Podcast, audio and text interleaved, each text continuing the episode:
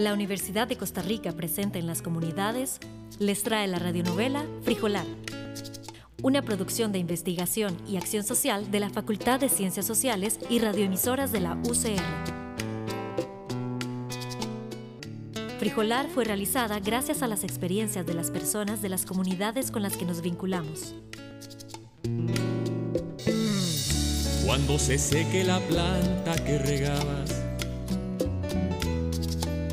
seguirá el amor. Cuando no hiera el algodón la espina, seguirá el amor. Cuando te sientas sola en otras tierras. Desde Estelí hasta Managua. Y de allí se vino bajando, bajando. Primero en bus y luego a pie. Y luego de nuevo en bus. Unos coyotes le ofrecieron pasarlo al otro lado, pero él dijo que no, que conoce bien, que hace años, hace muchos años, le tocó andar por esa zona. Qué curioso. Las zonas fronterizas, por más que digan lo que digan, son tierra de nadie. Caminás y caminás y de repente resulta que un palo de poró, dependiendo de la hora del día, proyecta su sombra de cuchillos primero en Nicaragua y después en Costa Rica. O al revés, da igual. En tierra de nadie los lugares ordinarios se vuelven extraordinarios. Una zanja, un charral, un palo de poró y su sombra. Jesús de Nazaret caminó tanto como él. Jesús apenas anduvo por el barrio. Judea, Samaria, Galilea, Perea, y es cierto que los desiertos son hostiles, pero es mucho más hostil ese terreno quebrado con barrancos y cuestas y selvas. Él, a diferencia de Jesús, recorrió centenares de kilómetros. Vio los infinitos campos de piña y de naranja y de yuca, fincas enormes con ganado que eran exactamente iguales a un lado y a otro de la línea fronteriza, empacadoras, ríos con sedimentos, con aguas achocolatadas, ríos sospechosos, guindos y cerros erosionados, trabajadores enfermos y tristes, mujeres cansadas y llenas de chiquillos.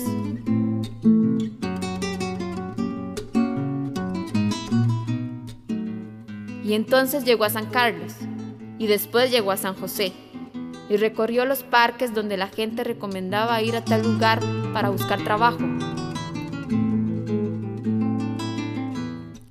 Siguió su marcha y llegó a ese pueblo en el Pacífico Sur tan cerca de la costa y tan cerca de una piñera y decidió completar su ministerio en ese sitio. Salvador Blandón, paisita. Dios dice, ayúdate, que yo te ayudaré. No podemos dejar que esto siga así. Hay que limpiar esta toma de agua, pero ya. ¡Qué día verga que somos! ¡Pongámosle! Al principio lo tomaron por bochinchero, paisa majadero, necio, metiche, revuelcacacas, pero cuando pasaban los días y la gente abría el tubo y en el mejor de los casos salía agua de color amarillento, entonces la cosa empezó a cambiar. Y ahí, la verdad no deja de tener razón. Agua hay. Digo, aquí en el pueblo lo que sobra es agua y en paleta. Pero hey, no nos llega o nos llega sucia. Es cierto. Y no es que dicen que hay que lavarse las manos a cada rato por lo del virus, que cuídese, que no sé cuántos casos por días, que las camas en cuidados intensivos y acá uno sin agua o con agua sucia. ¿Cómo hacemos? La verdad, tiene razón Salvador. A mí él me dijo que una gente estaba sacando agua de la naciente, que la metían en cisternas. Y es que ¿cómo va a ser que acá no haya agua? Lo único que pasa en este hijo de mi alma lugar es llover y se están robando el agua.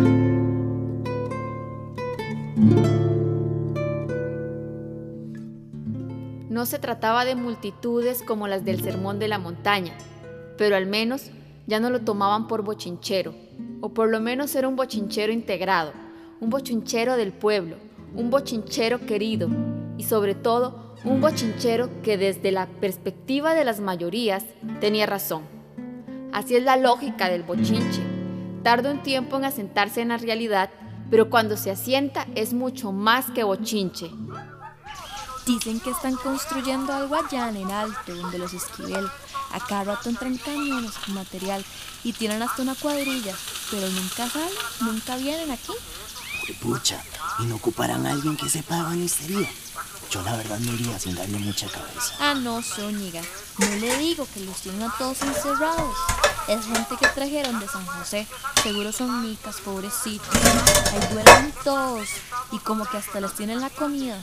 Ahí está, que la contraten a usted y usted les hace la comida. No, hombres. ¿Usted ha visto lo que les dan de comer a esos pobres?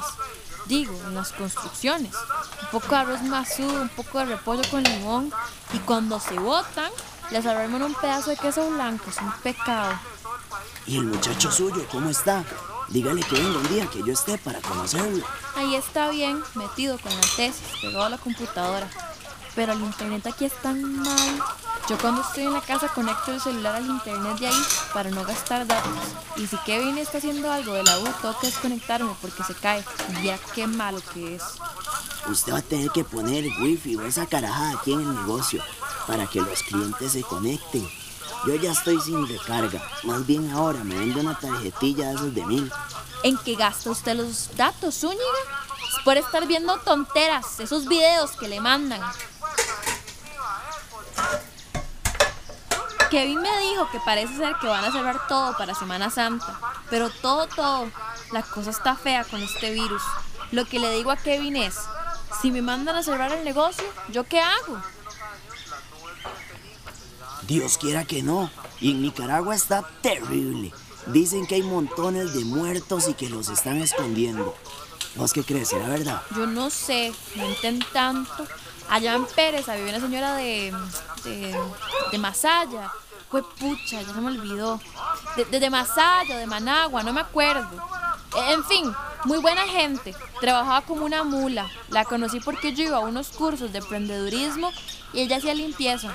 Me decía que es mentira, que allá en Nicaragua, pues sí, la situación está mal, pero que no es como lo pintan. A mí eso mismo me decía Salvador, en lo que... Ve a ver, usted renco y lo empujan, juntándose con ese atarantado. Ahorita anda de apóstol también. No, pero usted sabe que tiene razón. No sé si él estudió o qué, pero viera qué bien habla. Y lleva razón en eso del agua y de las tierras. Aquí vino un día. Al principio, ¿qué le voy a decir? Lo sentí medio orisco. Pero me pareció buena gente. ¿Y usted le contó al frijolar? Claro, fue de lo primero que hablamos. Como le digo, al inicio muy quitado y todo, como, como muy prudente. Pero después él se pone como muy volado. Terminó diciéndome que deberíamos meternos y sembrar en otros terrenos que es que están ociosos. Pero a, a mí eso ya sí me da más miedo. Es que un terreno embargado por un banco, como le digo, Zúñiga, es casi un terreno de nadie. El que era dueño dice que es de él y el banco dice que no, que hasta que pague o hasta que pague otro. Entonces, es como un día y un terreno en el limbo. Ay, qué palabrilla, limbo. Sí, como que no está en ningún lado, como que no es y como que sí, al mismo tiempo. Ya se me puso filosófica, Liliana. No se burle, Zúñiga, es en serio.